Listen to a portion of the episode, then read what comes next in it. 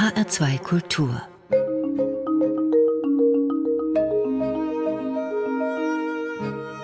Doppelkopf Sie schreibt über das Leben, das Genießen, das Verzweifeln und das Trödeln. Über das Einsehen, Aussehen und Ausprobieren. Sie erzählt davon in ihren Büchern, in ihren Blogs und in ihren Kolumnen. Herzlich willkommen, Maike Winnemuth. Hallo. Ich bin Ulla Atzert und ich freue mich sehr, mit Ihnen heute durch Ihr Leben zu stapfen, denn das sei eine Baustelle, sagen Sie auf Ihrer Website. Also zum Glück laden Sie uns ja auch ein, diese Baustelle zu besuchen. Dann setzen wir uns doch mal den Bauhelm auf und schauen uns um bei der Bauherrin. Winnemut, das klingt ja nach Mut und nach Gewinnen. Gewonnen haben Sie schon eine halbe Million bei Wer wird Millionär? Erzählen Sie, mit welchem Ziel sind Sie angetreten? Wollten Sie richtig abräumen? Ach nee, ich hatte eigentlich, ich bin freiberufliche Journalistin und immer so hart am, äh, an der Grenze zur Verarmung. Deshalb dachte ich, das wäre eigentlich ganz schön, wenn man mal so, naja, was, was, gewinnt man als Normalsterblicher 16.000 oder mit Glück 32.000 auf dem Konto hätte, um sich auch mal den Luxus erlauben zu können, bei Aufträgen, die einem nicht ganz so gut liegen, Nein sagen zu können. Das luxuriöseste, köstlichste, schönste Wort der Welt, wie ich finde. Und deshalb bin ich dahin, weil ich dachte, das jetzt so im Rücken zu haben, so ein bisschen Luft zu haben, um auch mal entspannter reagieren zu können auf Aufträge, das war eigentlich das Ziel, dass es dann so gut laufen würde. Tja, wer hätte es gedacht? Ich habe gelesen, Sie wollten sich eine Hermes-Tasche kaufen, wenn Sie ganz viel gewonnen hätten. Haben Sie ja dann auch, haben Sie das Täschchen auch gekauft? Nein, das habe ich nicht. Ich hatte dann den deutlich besseren Plan, dass Geld in eine einjährige Weltreise zu investieren. Und die Tasche ist irgendwie hinten rübergefallen, auch wie ich finde, völlig zu Recht. Denn absurderweise so viel Geld für auch nur ein Stück Leder mit zwei Henkeln auszugeben, ist eigentlich Quatsch gewesen. Aber es war halt so ein Kinder-Jugendtraum. Eines Tages habe ich mal eine Hermes-Tasche. Aber wenn man dann das Alter erreicht hat, wo man es könnte, dann ist es auf einmal gar nicht mehr so attraktiv oder so wichtig. Ja, jetzt hatten Sie diese halbe Million in der Tasche, nicht in der Hermes-Tasche. Gut, und Sie waren frei, konnten um die Welt Gondeln, zwölf Städte in zwölf Monaten.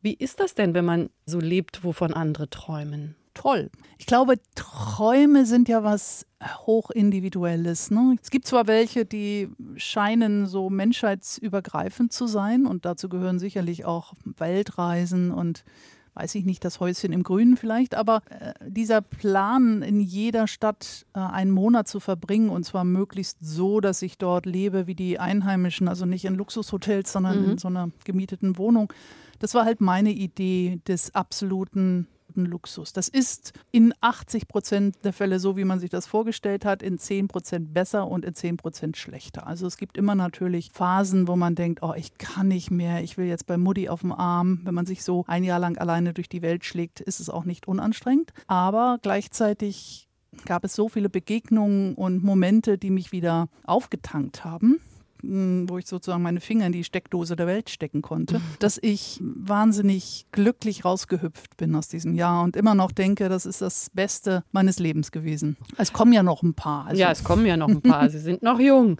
Aber als Sie gewonnen haben, das ist ja jetzt schon zehn Jahre her, mhm. dieses Airbnb wie jetzt, das gab es so in der Form noch Doch. nicht. Mhm. Doch, tatsächlich. Doch, tatsächlich. Also Sie mussten jetzt nicht über irgendwelche Makler Wohnungen anmieten. Ich stelle mir das gar nicht so einfach vor, wenn man so leben will wie die Einheimischen. Nee, das war gar nicht so schwer. Also es gab tatsächlich schon Airbnb. Das war noch nicht so professionalisiert wie heute. Und natürlich gibt es das in einigen der Städte auf meiner Liste nicht. Also in Addis Abeba und in Havanna gibt es noch kein Airbnb. Da musste ich dann auf anderes ausweichen. Also da bin ich dann tatsächlich mal in eine Pension gegangen, wenn es nicht anders ging. Aber ansonsten ist die Welt relativ gut. Schon damals, vor zehn Jahren, war sie recht zugänglich, fand ich. Man muss ja die Leute erst mal kennenlernen. Man kann ja nicht sofort eintauchen. Hatten Sie einen Trick, dass Sie den Einheimischen nahe kommen. Ich stelle sie mir vor als kühle Norddeutsche. Eine uncoole Norddeutsche. Nein, ich habe einen, wenn Sie so wollen, Trick gehabt. Ich habe damals für das Magazin der Süddeutschen Zeitung gearbeitet und ich hatte die Leser des Magazins gebeten, mir für die einzelnen Städte Aufträge zu erteilen, die ich dort für sie erfüllen sollte. Die konnten mir also per Mail den Auftrag geben. Mhm. Und dadurch bin ich an Leute geraten und in Ecken hinein geraten, die ich wahrscheinlich alleine nicht gefunden hätte. Also dadurch ergaben sich dann natürlich auch sehr schnell Synergieeffekte oder Schneeballeffekte. Also mhm. jemand, den ich in der einen Stadt kennenlernte, mir fällt gerade ein, in Buenos Aires saß ich bei einem Dinner neben einer litauischen Schauspielerin, die in Los Angeles lebte und die mir die Adresse einer Bollywood-Schauspielerin in Mumbai zusteckte. Und das war mein nächstes Ziel. Also kurz, ja. was ich sagen mhm. will, es geht dann immer so weiter. Ne? Der eine kennt den und ach, du fährst nach Mumbai, ja, da wüsste ich jemanden und so. Also ich fand es gar nicht so wahnsinnig kompliziert. Und dann habe ich natürlich in den einzelnen Städten Dinge getan wie Ukulele-Kursus oder Spanisch-Kursus oder ein Metzger-Kursus oder so. Sowas belegt, wo ich was lernen konnte und aber auch Leute kennengelernt habe. Ich sehe Sie gerade mit blutiger Schürze vor mir. Genau so. Rouladenrollend. Sie sind eine sehr mutige Frau. Sie machen sehr viele Selbstversuche und das sind manchmal ganz alltägliche Dinge jetzt, also nicht die Rouladerollen, sondern zum Beispiel die Frage, was ziehe ich denn heute an? Und das haben Sie ja ganz fantastisch gelöst mit einem kleinen blauen Kleid. Das haben Sie dann ein ganzes Jahr getragen. Und ich habe mir die Bilder angeguckt. Einmal sind Sie da sogar mit einem Dirndl zu sehen, unter dem das blaue Kleid steckt. Wie war denn der erste Tag danach? Da habe ich auch ein blaues Kleid angehabt, ein anderes blaues Kleid allerdings und habe mich schon an dem ersten Tag ohne mein blaues Kleid sehr nach diesem blauen Kleid gesehnt. Ne, man gewinnt so ein Kleidungsstück dann wahnsinnig lieb, wenn man nur dieses eine hat. Ich muss dazu für die Hörer noch erklären, also ich durfte zusätzlich, das war die Spielregel, die ich mir selber gestellt habe, alles mögliche andere anziehen. Also verschiedenfarbige Strümpfe, Tücher, Gürtel und so. Also mein Plan war, trotz des immer selben Kleides jeden Tag trotzdem anders aussehen zu können. Und das hat großen Spaß gemacht und war auch eine schöne Herausforderung an die Fantasie. Ne? Was kann man damit herumspielen? Ich habe seit der Zeit ausschließlich blaue Sachen in meinem Schrank, was mir auch bei der Weltreise sehr geholfen hat, den Koffer zu packen. Also wenn alles zueinander passt, dann muss man einfach nicht so furchtbar viel Zeugs haben, ist meine Erkenntnis. Maike Winnemuth ist heute zu Gast im HR2 Doppelkopf. Ich bin Ulla Azert. In ihrem letzten Buch Bin im Garten, da wühlen sie in der Erde, sie graben, sie pflanzen und sie ernten und wollen ein Jahr alles wachsen lassen. Woran wollten Sie denn wachsen? Genau daran, an dieser Aufgabe, ein Jahr lang an einem kleinen Ort zu sein. Also eben nicht, um die ganze Welt zu reisen und ständig neue Eindrücke zu haben, auch verarbeiten zu müssen, sondern sich auf einen kleinen Ort von 700 Quadratmetern mal ganz und gar einzulassen, hm, da muss man jede Menge Geduld haben und einfach Vertrauen darauf, dass die Natur schon weiß, was sie tut und dass sie einem dann irgendwann mal die Kartoffel auf den Teller spült. Sind Sie denn geduldiger geworden? Ja, eindeutig. Meine beste Freundin Katharina, die sagte am Ende des Jahres äh, auf meine Frage, ob mich das verändert hat und wenn ja, wie, sagte sie, du bist gnädiger geworden. Das fand ich einen sehr schönen Ausdruck. Das ja. dürfen auch nur beste Freundin sagen. Du bist gnädiger geworden, heißt ja, dass ich vorher eher ungnädig war. Und ich glaube, sie hat recht. Also mit gnädiger meint sie geduldiger, nachsichtiger, verzeihender. Der Garten erzieht einen dazu, dankbarer auch für all das, was einem da so um die Ohren wächst. Maike Winnemuth ist heute zu Gast im HR2 Doppelkopf. Ich bin Ulla Azert. Wir nehmen jetzt mal Platz in ihrem Garten und setzen uns auf ihre schöne Holzbank und schauen den Pflanzen beim Wachsen zu ich denke, mit Musik, die Sie sich gewünscht haben, nämlich Bookends Theme von Simon Garfunkel. Was verbinden Sie mit diesem Stück? Simon Garfunkel war so meine erste Liebe als Teenager. Also von denen hatte ich alle Platten und habe auch alles mitsingen können. Bookends ist leicht mitzusingen, weil das ja nur eine Minute zwanzig ist ungefähr und einen sehr kurzen Text hat. Aber damals schon war es ein melancholischer, auch zurückblickender Text. Also ein Text geschrieben, eigentlich gesungen von alten Menschen. Und mich hat das trotzdem als 14-Jährige wahnsinnig berührt. Bookends Theme von Simon Garfunkel.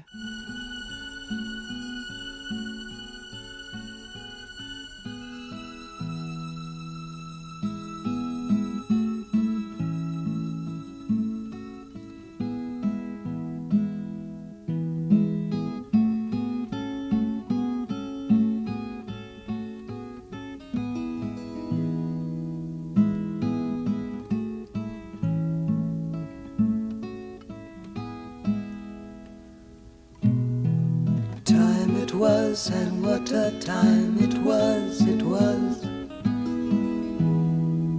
A time of innocence, a time of confidences. Long ago it must be, I have a photograph. Preserve your memories, they're all that's left you.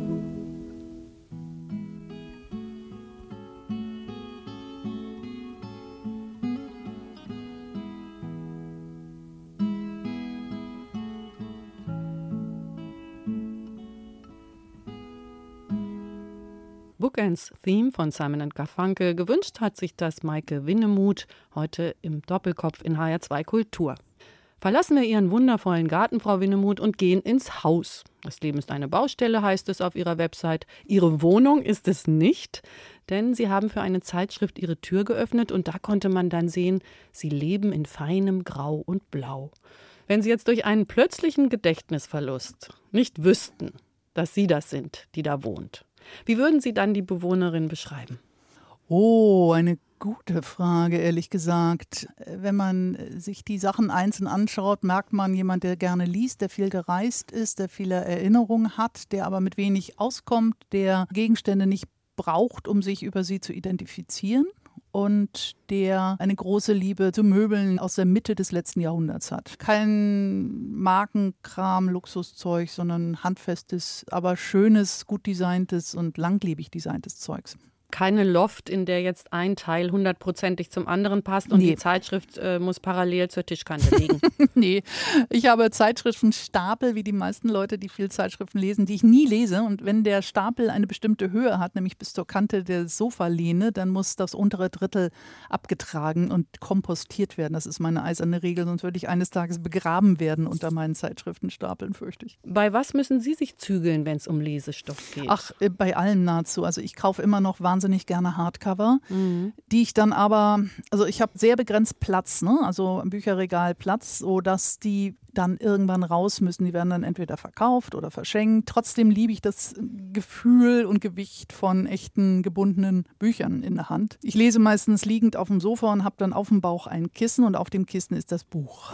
Es sieht aus wie eine 80-Jährige, die liest, fürchte ich, aber ich versuche es mir dann so kommod wie möglich zu machen. Es riecht ja auch ganz anders als ein E-Book. Mhm. So ein echtes Buch hat ja immer einen besonderen Zauber, wenn man es aufmacht. Das stimmt und ich klebe natürlich auch kleine so Klebezettel rein. Man Stellen, die mir gefallen und ähm, mit denen ich vielleicht noch mal was machen will, aus denen ich vielleicht noch mal eine Kolumne mache. Und das geht zwar auch mit einem E-Reader, aber komischerweise bin ich dafür entweder zu blöd oder ich finde es praktischer und finde es dann auch schneller, wenn ich das mit so kleinen farbigen Klebezetteln mache. Ich habe festgestellt, wenn ich ein E-Book gelesen habe, ich nehme das mit, wenn ich wenig Gepäck nur transportieren Klar, kann, genau. dann merke ich mir das nicht, was ich gelesen habe. Ich vergesse ah, Autor und Titel. Das ist interessant. Das ist mir aufgefallen. Ich dachte, ich habe doch irgendwo dies und das gelesen und dann dachte ich, naja, war wahrscheinlich im E-Book, da weiß ich es nicht mehr. ja, kann sein, dass es alles flüchtig ist, was man so auf digitalem Wege zu sich nimmt. Ne? Dass ja. es nicht so reinsickert in die hintersten Hirnregionen. Keine Ahnung, ob das schon mal erforscht worden ist, wie das die Art, das Medium des Lesens, das Verständnis beeinflusst. Würde mich auch sehr interessieren. Ich glaube, ich lese es schneller. Das kann sein, ne? Ja. dass man dann so automatisch so weiterwischt. Ja, dann tindert man sich da so durch. ja, man tindert sich durch die Bücher. Schöner, schöner Ausdruck. Sie schreiben Bestseller, zum Glück gibt es die auch als Hardcover und diese beliebten Kolumnen im Stern, Geosaison, für Architektur und Wohnen, SZ-Magazin, den Feinschmecker und sogar für eine Hundezeitschrift. Das klingt nach viel Arbeit und wenig Muße. Was sagt denn Fiete dazu? Fiete findet super und er weiß ja auch, ich arbeite nur, wenn das Wetter schlecht ist. wenn es gut ist, gehen wir raus. Wenn es regnet, sitze ich am Schreibtisch. Aber ich gehöre nun zu den Schreibern und ich bin sicher nicht die Einzige zu sein, die den heißen Atem des Schlussredakteurs im Nacken brauchen. Und ich fange eigentlich erst dann richtig an, wenn ich keine andere Wahl mehr habe. Ich brauche den Druck total. Das ist zwar ein bisschen kindisch, aber es hat die letzten 40 Jahre ja ziemlich gut funktioniert seit der Schulzeit. Also warum jetzt noch ändern? Wir müssen kurz erklären, Fiete ist ein Hund. Also Fiete ist mein Hund. Foxtail sitzt jetzt gerade bei mir auf dem Schoß hier im Studio und man muss sich mich ungefähr so vorstellen wie ein Bösewicht aus einem James Bond-Film mit einer weißen Katze auf dem Schoß. Also anstelle der weißen Katze, die dann immer gekrault wird, während der Weltuntergang geplant wird, sitzt hier ein sehr kuscheliger Foxterrier. Also ich finde, er sieht atemberaubend aus. Zum. Glück. Sie schreiben ja auch über Glück Und Sie schreiben über Regeln, die man glücklicherweise vielleicht auch nicht befolgen soll. Sie schreiben aber von einer Regel, die Zwei-Minuten-Regel, die sei psychologisches Gold. Die will ich natürlich wissen, wie die funktioniert. Die, die Zwei-Minuten-Regel ist ganz simpel. Die ist aus einem Buch für Zeitmanagement tatsächlich entnommen. David Allen heißt der, glaube ich, und der sagt, alles, was sich innerhalb von zwei Minuten erledigen lässt, sofort machen. All die Sachen, die sich sonst gerne so auftürmen, sofort erledigen und weg, weg aus dem Kopf und weg vom Tisch. Aber dieses sofort erledigen, das schafft nicht der Chefredakteur mit seinem heißen Atem in ihrem Nacken. Nee, das muss ich schon selbst machen. Also die tausend Kleinigkeiten des Alltags sind, weiß ich nicht, der Klempner muss angerufen werden und hier ein Termin und da, also was man so hat, dieses ganze Geröll, was sich so ansammelt im Laufe eines Tages, das kann dann auch, wenn man es zu lange liegen lässt, das Geröll zu einem sehr hohen Berg anwachsen. Tatsächlich ist man ja froh, das hat man jetzt schon gemacht und genau. dann. Ja, da ist so ein bisschen Stolz da, so, ach, das habe ich geschafft. Da kommt man in Schwung. Das heißt, es ist so ein kleines Alltagsglück, was Sie sich selber schaffen. Wenn wir beim Glück bleiben, welche Musik macht Sie denn glücklich? Eine wilde Mischung aus Jazz, Klassik, alten Pop-Songs. Ich glaube ja, dass es richtig ist, was die Leute sagen, dass das, was man so als Teenager gehört hat, sein Leben lang den Musikgeschmack prägt. Also mir wird es hartnäckig nicht gelingen, noch Hip-Hop oder ähnliches aufzunehmen in mein Repertoire. Ich werde, je älter ich werde, ich bin jetzt dieses Jahr 60 geworden, glaube ich immer klassischer und habe auch den Eindruck, ich müsste jetzt erstmal den Kanon der Musik so ein bisschen abarbeiten oder zu mir nehmen und mache da viele schöne Entdeckungen. Haben Sie eine Idee, warum das so ist, dass man sich, wenn man älter wird, der klassischen Musik zuwendet? Ach, ich glaube, man hat andere Kategorien in Richtung Ewigkeit. Ah, okay. Sowas. Also man denkt in größeren Kontexten, wenn ich von mir reden darf und ich weiß nicht, ob das typisch ist, habe ich den Eindruck, Mann, es gibt so viel auf der Welt, was du dir noch gar nicht richtig angeguckt hast. Ne? Jetzt hast du noch sagen wir mal, bummelige 30 Jahre vor dir. Was machst du mit der Zeit? Wie füllst du die bestmöglich? Und was hast du bislang noch versäumt im Sinne von, was hast du dir einfach noch nicht so genau angeguckt, was es sich aber durchaus lohnt anzuschauen? Und deshalb fängt man, glaube ich, von hinten wieder an. Also auf einmal Museum, Musik, klassische Literatur. Ich lese gerade Flaubert, da wäre ich vor 10, 20 Jahren im Traum nicht drauf gekommen. Und mh, mm, ja, so Sachen. Ne? Also man arbeitet sozusagen altes Zeug auf. Vielleicht ist es wie mit dem Rotwein. Da müssen sich ja erstmal die Geschmacksknospen entwickeln, bevor man diese ganzen Aromen schmecken kann. Vielleicht ist es mit Literatur oder mit klassischer Musik genauso. Vielleicht muss sich da ja. erstmal was Geschmacksknospiges im Gehirn entwickeln. Das glaube ich auch. Und ich glaube auch zum Beispiel, meine gelesen zu haben, dass Kinder so richtig brutal heftige Käsesorten überhaupt nicht ertragen. Die können gerade mal Butterkäse oder Gouda essen, weil alles, was komplexer ist, für die einfach zu viel ist. Vielleicht sind wir auch so abgestumpft im Alter, dass wir größere Sensationen brauchen. Ich habe keine Ahnung. Ach, ich nehme lieber die Theorie, dass sich die Geschmacksknospen entwickeln. Das gefällt mir besser. Ja, ich glaube, ich schließe mich ihr an. Sie klingt eindeutig besser. Sie haben sich jetzt keine Klassik gewünscht als nächsten Titel, sondern Always the Sun von den Stranglers. Hat es da eine besondere Bewandtnis mit dem Titel auf sich? Der macht mir einfach permanent gute Laune, wenn ich ihn im Autoradio höre. Ich muss lachen und bin sofort um 10 Prozent, nein, um 100 Prozent besser gelaunt, als ich es kurz vorher noch war. Na dann, Always the Sun von The Stranglers, gewünscht von Maike Winnemuth im Doppelkopf in HR2 Kultur. Ich bin Ulla Azad.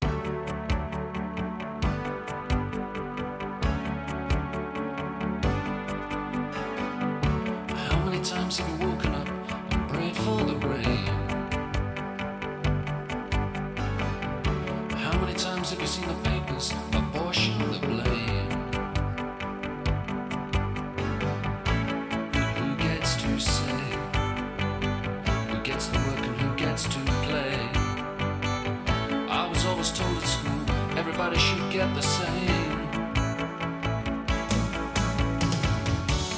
How many times have you been told if you don't ask, you don't get? How many lies have taken your money? Your mother said you should bet.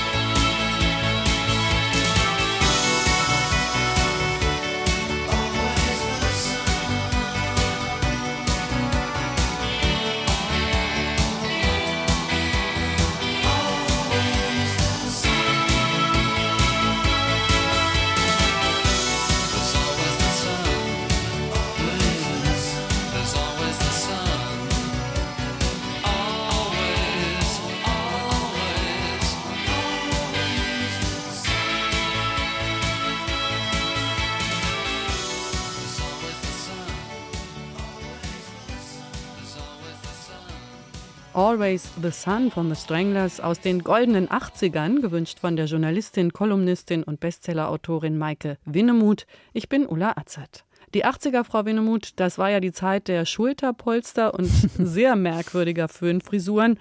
Als dieses Lied erschienen ist, 1986, waren Sie 26. Erzählen Sie, was haben Sie da gerade gemacht? Ich war in Berlin, ich war in der Endphase meines endlosen Studiums. Ich hatte himbeerfarbene Haare oder waren es hellblaue Haare? ich hatte jedenfalls, ja genau, es war genau diese Zeit. Sehr kurze Haare in sehr ähm, merkwürdigen Farben, wie man es damals so hatte.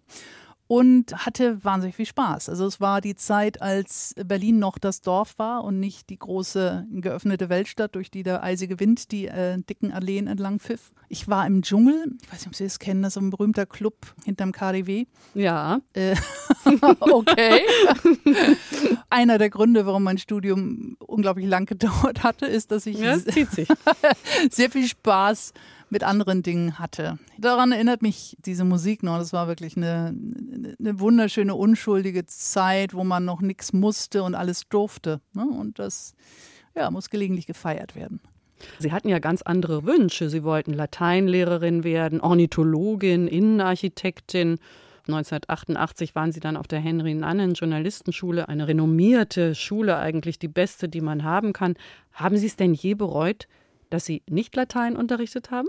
Nee, das habe ich tatsächlich nie bereut. Und ich habe immer gedacht, dass äh, der Beruf, den ich habe als Journalistin, so eine Art Quersumme meiner sonstigen Wünsche und Pläne ist. ne? Und das ist ja ein Beruf, wo man äh, seine Nase in so viele unterschiedliche Lebensentwürfe und Themen reinstecken darf, dass das, was ich ja offensichtlich wollte, nämlich so viel wie möglich unterschiedliche Dinge zu betreiben, in einem Beruf zusammenkam. Also Latein? Äh, naja, gut, also nicht Latein äh, lehren, aber die Beschäftigung mit der Sprache zum Beispiel, das auf jeden Fall. Ähm, ich habe sehr viele unterschiedliche, in sehr unterschiedliche Richtungen spritzende Interessen immer gehabt, ne, die sich eigentlich nur schwer unter einen Hut bringen lassen, aber unter den Hut des Journalismus dann eben doch. Hurra! Es gibt ja diesen Spruch über Journalisten, ihr Wissen ist groß wie ein Ozean, aber tief wie eine Pfütze.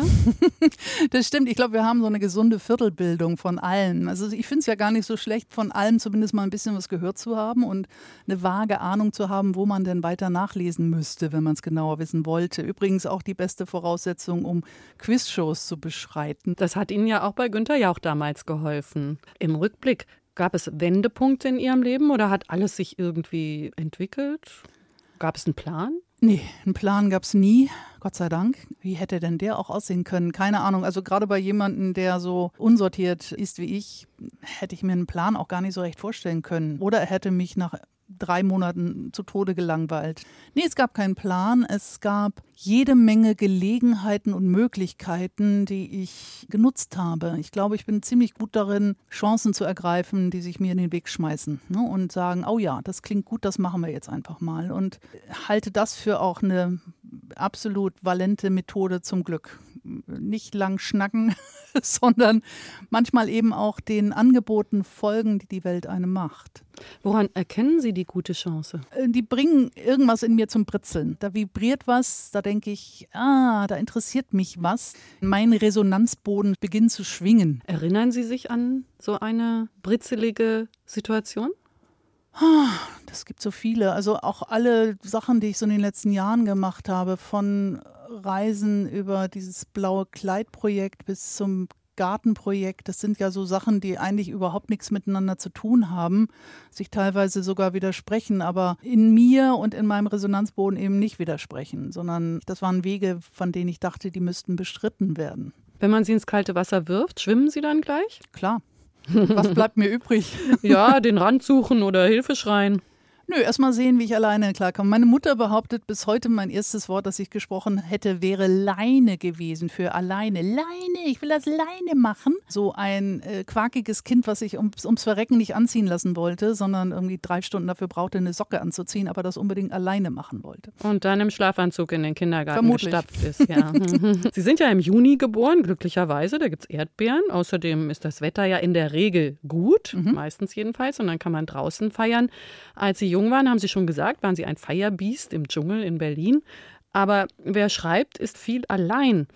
Wie wichtig ist das Feiern jetzt für Sie, so am Geburtstag oder zu Weihnachten? Naja, wie alle in diesem Jahr war es mit dem Feiern nicht so weit her. Ne? Also mein 60. Geburtstag im Juni, den hatte ich mir auch anders vorgestellt. Der war dann sehr überschaubar, aber auch gleichzeitig sehr lustig. Mein Verlag hatte mir eine Kiste Champagner geschickt, sechs Flaschen für jedes Jahrzehnt eine. Und meine allerbeste Freundin seit 40 Jahren fast schon, war eine Woche bei mir in der Hütte an der Ostsee und wir haben jeden Tag eine Flasche Champagner aufgemacht. um die Mittagszeit. Dann ist der Rest des Tages gelaufen, aber auf eine hervorragende Weise gelaufen. Und ich kann mich noch jetzt, noch heute an dieses absolut luxuriöse äh, sich gehen lassen, eine Woche lang sich die Kante geben und es ist alles egal erinnern. Und ich finde das die beste Feier, die ich je hatte. Sie dauerte sechs Tage lang und ist mit nichts, was man sonst so an einem Abend stattfinden lassen könnte, zu vergleichen.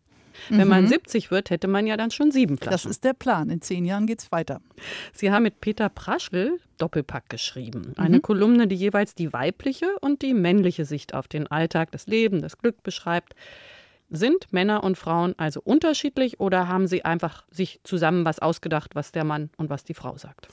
Nö, die sind schon unterschiedlich, glaube ich, aber nicht nur Männer und Frauen, sondern auch Frauen und Frauen. Also wenn ich mit jemand anderem, äh, mit einer Frau zum Beispiel, mir die Kolumne geteilt hätte, wären es auch zwei Meinungen gewesen, die dann links und rechts des Striches dieser Kolumne gestanden hätten. Also ich glaube, das sind einfach zwei Sichtweisen, in dem Fall plakativ durch Männer- und Frauensicht und bringt ein paar Dinge dann nochmal vielleicht anders auf den Punkt, als wenn man äh, Frau gegen Frau oder Mann gegen Mann schreibt. Ne? Aber das Austauschen von Meinungen ist in jeder Konstellation äh, fantastisch und bringt einen selber auch weiter. Gibt es irgendetwas, wo Sie sagen würden, das kann jetzt wirklich nur ein Mann von sich gegeben haben? Ach nee, da kriegen Sie mich jetzt nicht hin massiert. Ich glaube, dass diese Geschlechterklischees, wie sie noch vielleicht vor 30, 40 Jahren leichter bei der Hand gewesen wären, also die Kolumne ist ja inzwischen auch schon 25 Jahre alt, da war es dann auch, glaube ich, noch ein bisschen einfacher, klare Distinktionsmerkmale aufzustellen. Inzwischen hat sich das schon auch sehr angeglichen oder angenähert, sagen wir zumindest eher. Das Ausbreiten von alten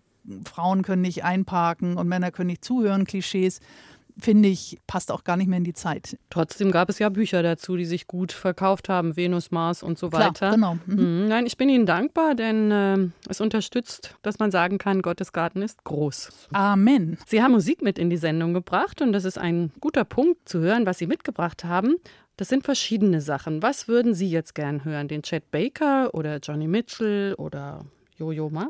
Chet Baker ist mir am Herzen. Let's get lost war immer das Motto meines Lebens und speziell des Reisens. Einfach verloren gehen, ne? sich selbst auch mal so ins Schlendern bringen. Ach, nehmen wir doch Chet Baker. Gewünscht von Maike Winnemuth in HR2 im Doppelkopf. Ich bin Ulla Azad. Hören wir Chet Baker, Let's Get Lost.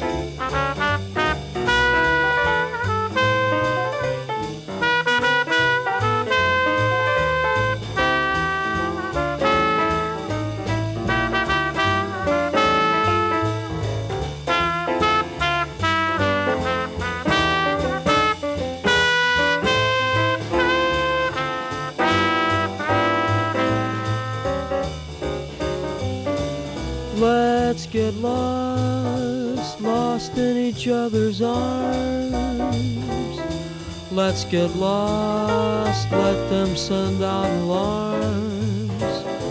And though they'll think us rather rude, let's tell the world we're in that crazy mood. Let's defrost in a romantic mist.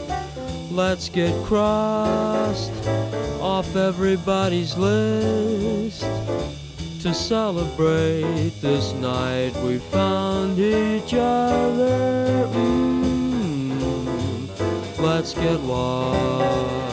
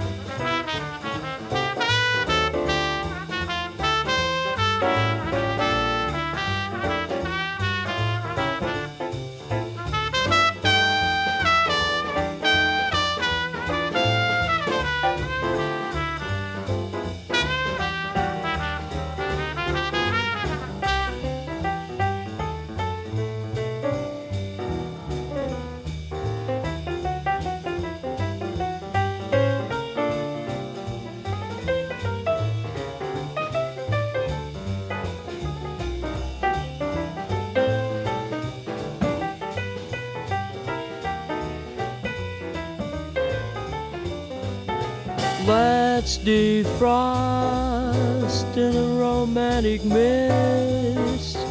Let's get crossed off everybody's list to celebrate this night we found each other. Mm, let's get lost.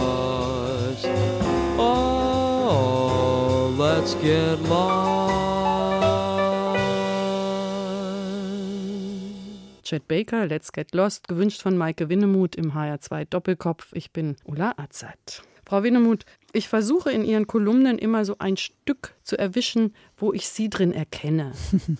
Also wenn Sie zum Beispiel über Autos schreiben, dann frage ich mich, wie Sie fahren, was Sie fahren und wie es in dem Auto aussieht.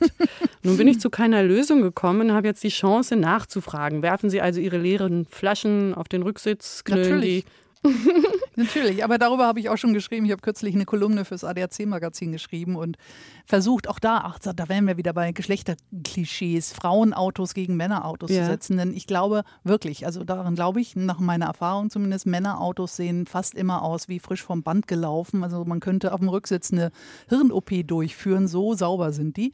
Während Frauenautos so, weiß ich nicht, rollende Mülleimer, rollende Handtaschen, rollendes Unterbewusstsein sind. Ich transportiere mein halbes Leben in meinem Auto und werfe sehr gerne geöffnete Briefumschläge, leere äh, Cola-Leitflaschen und ähnlichen Kram hinter mich und muss dann irgendwann mal mich durch die Sedimentschichten kämpfen, um wieder mal ein bisschen Grund in die Sache zu bringen. Was glauben Sie, warum ist das so? Also die rollende Handtasche ist das Stichwort. Müssen wir immer alles mitnehmen?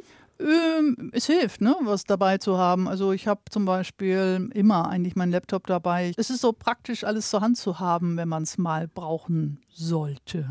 Sie sammeln ja diese ganzen entzückenden Momente, also über Autofahrer, über Badewannen in Hotelzimmern, über Kreuzfahren, über Junggesellinnenabschiede, Männer, Frauen, Sex, alles kommt auch da drin vor. Und auch das deutsche Bescheidwissertum. Über Werbeangebote habe ich gerade was gelesen. Neulich haben sie sich mit Adaptern befasst, die man nicht verlieren kann. Unverlierbar war das Werbeversprechen. Haben Sie ihn denn verloren? Natürlich habe ich ihn verloren. Und zwar, äh, das ist so ein Handy-Ladegerät mit drei verschiedenen Adaptersteckern, die tatsächlich unverlierbar sind. Aber das ganze Ladegerät verliert man unglaublich leicht, nämlich innerhalb von zwei Tagen, wie ich beweisen kann. Vielleicht liegt es noch im Auto. Nee, ich glaube, es liegt auf irgendeiner Straße in Lübeck. Wie sammeln Sie Ihre Ideen? Vorhin haben wir kurz drüber gesprochen, wenn wir aus dem Studio hier gehen, dass wir dann das Fenster auf Kipp stellen müssen. Und da sagt sie, ach, das ist ein schönes Wort. Ist das dann sowas, was schon reicht, so eine Idee, um eine Kolumne daraus zu machen? Weiß ich nicht, das merke ich, wenn ich anfange, drüber zu schreiben. Also ich würde mir in mein Handy, was ich hoffentlich nie verliere, eine kleine Notiz machen auf Kipp. Und dann würde ich, wenn ich mal wieder verzweifelt nach einem Thema suche für die nächste Sternkolumne, das passiert ziemlich genau übermorgen, würde ich überlegen, ob man daraus was machen kann. Fang vielleicht auch schon mal an zu schreiben, stelle fest nach 1000 Anschlägen, also einem Drittel der Textlänge, ist das Thema erledigt oder mir fällt nichts mehr weiter dazu ein und dann, tja, hat sich das erledigt. Also nicht aus jeder Idee lässt sich ein ganzer Text machen. Das merke ich aber tatsächlich erst während des Schreibens. Sie bitten ja auch um Zuschriften, worüber Sie schreiben sollen. Klappt nie. Klappt erstaunlicherweise gar nicht. Oder wenn, wenn Leser denken, oh, sie müssen unbedingt mal was schreiben über Punkt, Punkt, Punkt, ist es meistens etwas, worüber es schon 70.000 Kolumnen gibt.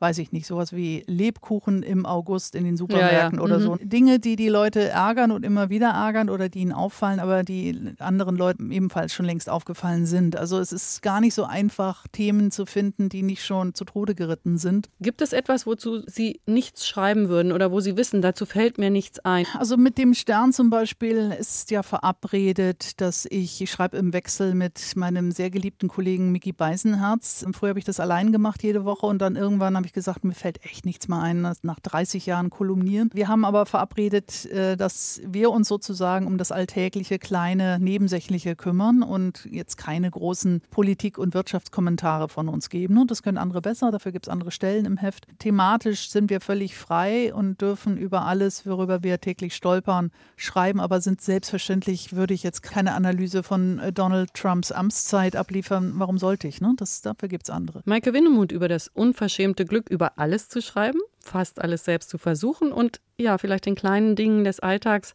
ein Denkmal zu setzen. Ein Denkmal können wir auch mit dem nächsten Titel setzen, mit Johnny Mitchell, Both Sides Now. Da wünschen Sie sich eine Version von 2000. Ich habe mal geschaut, das waren Live-Versionen. Waren Sie bei dem Konzert? War das eine Live-Version? Das weiß ich gar nicht. Nee, war ich nicht. Ich kenne beide Versionen natürlich, die ursprüngliche von, ich glaube, 69 oder so. Und diese hier, also einmal von der sehr jungen, einmal von der gereiften Frau gesungen. Und ich finde, der Titel eignet sich sehr viel mehr von älteren Menschen gesungen zu werden, weil er so eine Melancholie hat, eine Wehmütigkeit, ein Zurückblicken. Das kann eine 20-Jährige eigentlich noch gar nicht so richtig singen, finde ich. Die- Stimme ist natürlich um Längen ausdrucksstärker, gereifter, verletzter auch. Viel toller, finde ich. Johnny Mitchell, Both Sides Now, hören wir jetzt in HR2 Doppelkopf. Gewünscht von Maike Winnemuth. Ich bin Ulla Azert.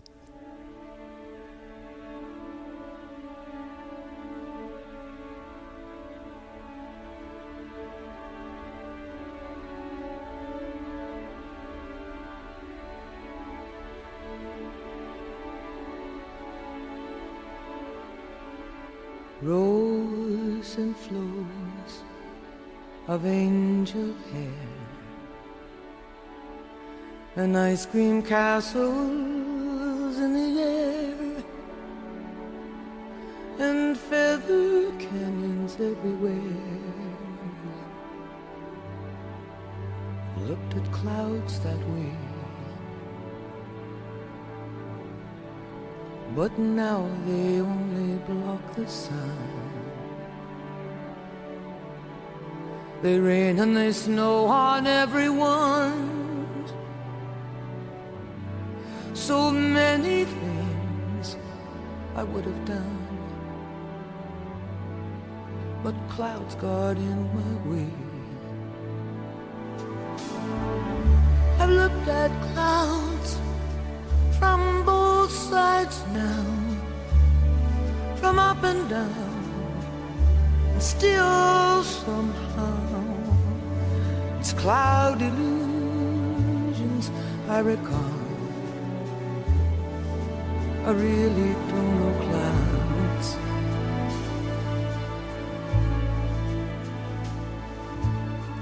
At all.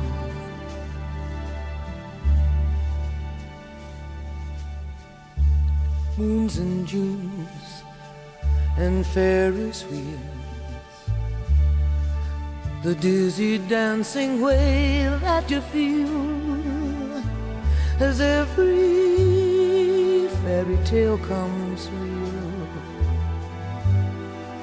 I've looked at love that way. But now it's just another show and you leave them laughing when And if you can, don't let them know. Don't give yourself away. I've looked at love from both sides now, from give and take, and still somehow it's love's illusions that I I really don't know love.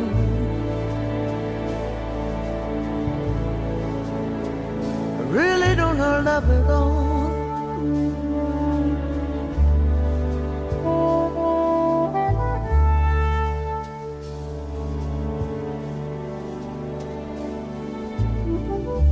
Tears and fears and feeling proud to say I love you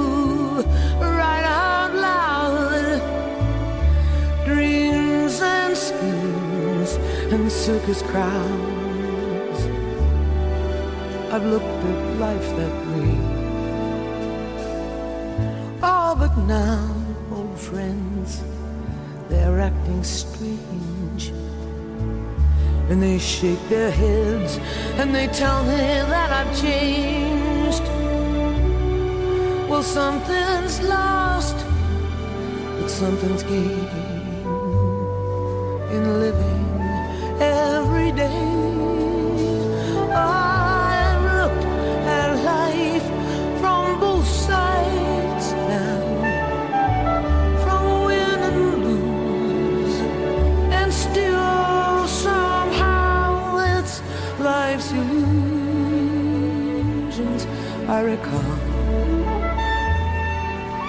I really don't know life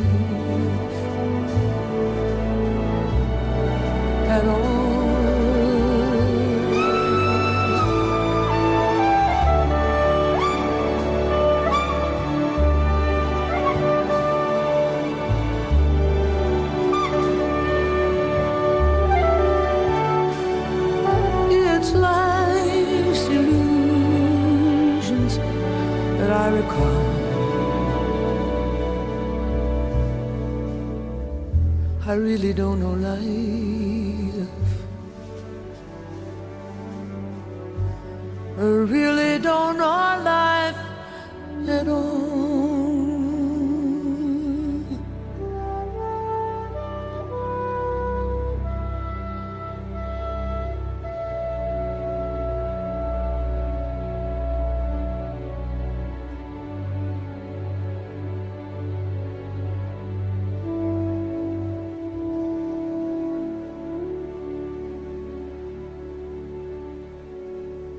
Johnny Mitchell, Both Sides Now, gewünscht von Maike Winnemuth im Doppelkopf in HR2 Kultur. Ich bin Ulla Azad und ich freue mich sehr, dass wir miteinander sprechen können in diesen Zeiten. Wie ist es für Sie? Sie machen ja normalerweise Lesereisen, sind viel unterwegs, wenn Sie nicht in Ihrem Garten graben. Und diese Corona-Zeit ist für uns alle merkwürdig. Wie stemmen Sie das? Naja, also Lesereisen sind natürlich alle gecancelt worden. Ich habe jetzt im Herbst zwei Lesungen gemacht unter erschwerten Bedingungen. Das heißt, dass zwar 130 oder 40 Leute in den Saal gepasst hätten, aber nur 60 zugelassen waren. Das ist für alle Beteiligten schwierig, weil ich sitze oben auf der Bühne und schaue in einen halbleeren Saal. Es ist dann auch mühsam, da eine gute Atmosphäre herzustellen. Ne? Man, mhm. Es lacht sich leichter, wenn man nebeneinander sitzt und lacht. So muss jeder für sich alleine lachen und ich muss dafür sorgen, von da oben. Da fehlt mir tatsächlich was erstaunlicherweise. Viele Schreiber, viele Autoren sagen ja, dass sie Lesereisen überhaupt nicht mögen, dass sie eigentlich viel lieber in der Einsamkeit ihrer Schreibstube sind. Und ich zähle nicht dazu. Ich finde es total schön, in den Kontakt zu geraten, in den Austausch auch mit den Lesern, also mit den Leuten, für die ich das schreibe und mal zu schauen, wer ist denn das da eigentlich? Wer liest mich denn? Und mein Schönstes ist immer so die Frage- und Antwort-Session am Ende einer Lesung, wenn man mit den Lesern ins Gespräch kommt oder in dem Fall den Zuhörern. Das fehlt mir tatsächlich. Wer liest sie? Frauen zu gutem Teil. Zu 90 Prozent in den Lesungen sind es Frauen, aber das deckt sich übrigens übrigens, glaube ich, auch mit den Teil von Frauen, die Bücher kaufen. Das finde ich abgebildet tatsächlich dann auch in meinen Lesungen. Dass es eben Frauen sind. Man könnte ja auch sagen, das sind die, die da hingehen. Die Männer lesen zu Hause. Hm, unwahrscheinlich. Da sind immer ein paar Männer dabei, aber eher so mitgeschleppte Beutemänner. Wenn du mit zur Lesung gehst, dann gehe ich mit zum Sportplatz oder so ähnlich. Ist wahrscheinlich der Deal. Versucht man jetzt in Corona-Zeiten, sie so ein bisschen zu drücken, so nach dem Motto, naja, dann machen sie jetzt zwei Lesungen hintereinander? Na klar, das wird dann gerne genommen, da die meisten Lesungen jetzt ohnehin abgesagt waren und im November sowieso und im nächsten Jahr höchstwahrscheinlich auch noch. Also bis ins Frühjahr hinein, denke ich, wird es schwierig sein mit den Veranstaltungen. Ich habe jetzt eine Lesung, hätte eine Lesung gehabt im Januar 21, die schon vom März 20 verschoben wurde und jetzt war die Bitte, ob man sie nicht auf Januar 22 verschieben könnte. Oh, ja. Und ich dachte, hm, weiß ich gar nicht, ob ich mich dann noch an das Buch erinnere, was ich da mal geschrieben habe vor vier Jahren. Gibt es etwas, was Sie sich jetzt für die nahe Zukunft vorgenommen haben, damit Sie sagen, ich bleibe so mutig und so engagiert und so fröhlich oder brauchen Sie sich jetzt nicht extra was vorzunehmen? Nein, brauche ich tatsächlich nicht. Ich bin schon steinalt. Also ich bin bis jetzt gut durchgekommen und wird es auch weiterhin. Ich muss mich jetzt nicht künstlich motivieren, irgendwie die gute Laune zu behalten. Ich habe dafür schon vorgesorgt. Ich habe einen, wie gesagt, sehr lustigen Hund und ich habe einen Garten, in dem ich mich austoben kann.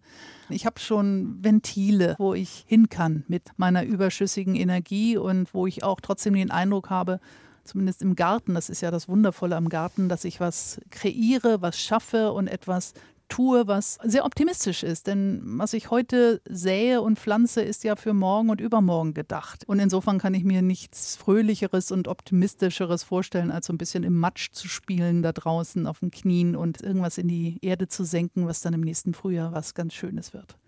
Maike Winnemuth war heute mein Gast im Doppelkopf in HR2 Kultur. Ihr Leben sei eine Baustelle, sagt sie. Danke für Ihre Führung, dass wir mit ihr durch Ihren Garten, Ihr Zuhause, Ihr Leben, Ihre Baustelle stapfen durften. Danke, dass Sie uns mitgenommen haben, Frau Winnemuth. Und wir verabschieden uns mit Ihrem letzten Musikwunsch von Jojo Ma, Stuart Duncan, Edgar Meyer und Chris Healy, Here and Heaven. Das war ein großes Vergnügen mit Ihnen. Herzlichen Dank und schönen Tag. Dankeschön.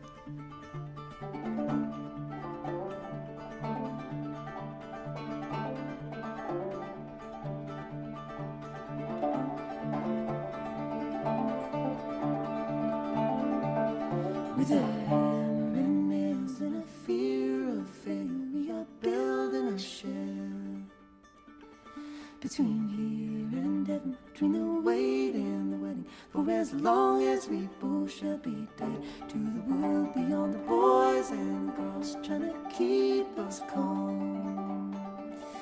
We can practice our lines till we're deaf and blind to ourselves, to each other. Where it's fall, not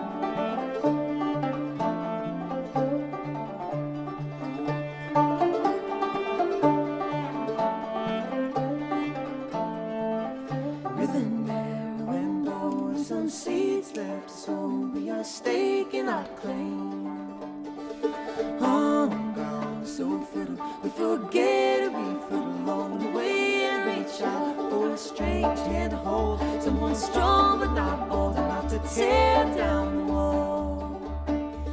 Cause we ain't lost enough to find the stars, ain't crossed the wild line and rough off. Hard not soft into fall, like winter, spring.